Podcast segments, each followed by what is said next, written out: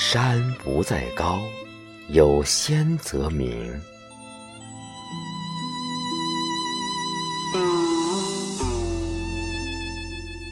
骊山静卧在山东曲阜城外约三十公里处，朴素的像真理一样。虽然奇不过三山，险不过五岳，高不过三百四十多米，却是中华文化乃至世界文明景观的制高点。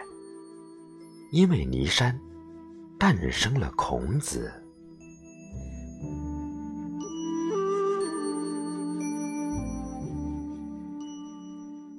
骊山脚下，默默地淌着古老的泗水，波澜不兴，却声震长河。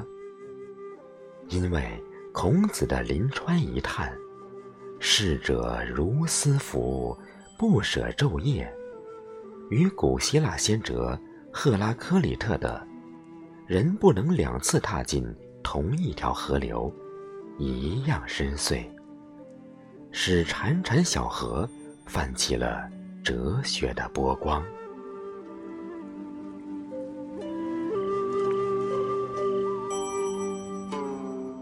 仁者要山，智者要水，是孔子选择了这片神山圣水。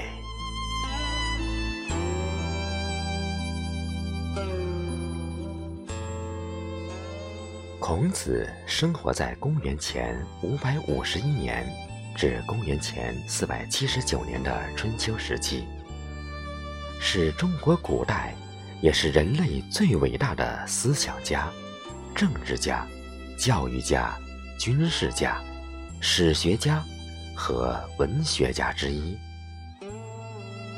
有汉以来，历代帝王世儒向他敬奉了无数桂冠。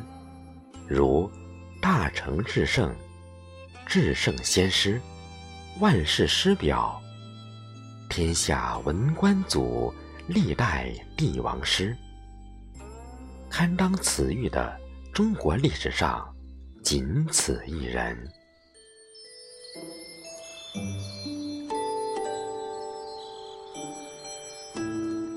有一种存在叫隽永，譬如。骊山冬夜的月光，穿越两千五百七十一年风云的华光，如玉如洗，纤尘不染，圣洁高贵的悬在我的额顶，宁静而温婉。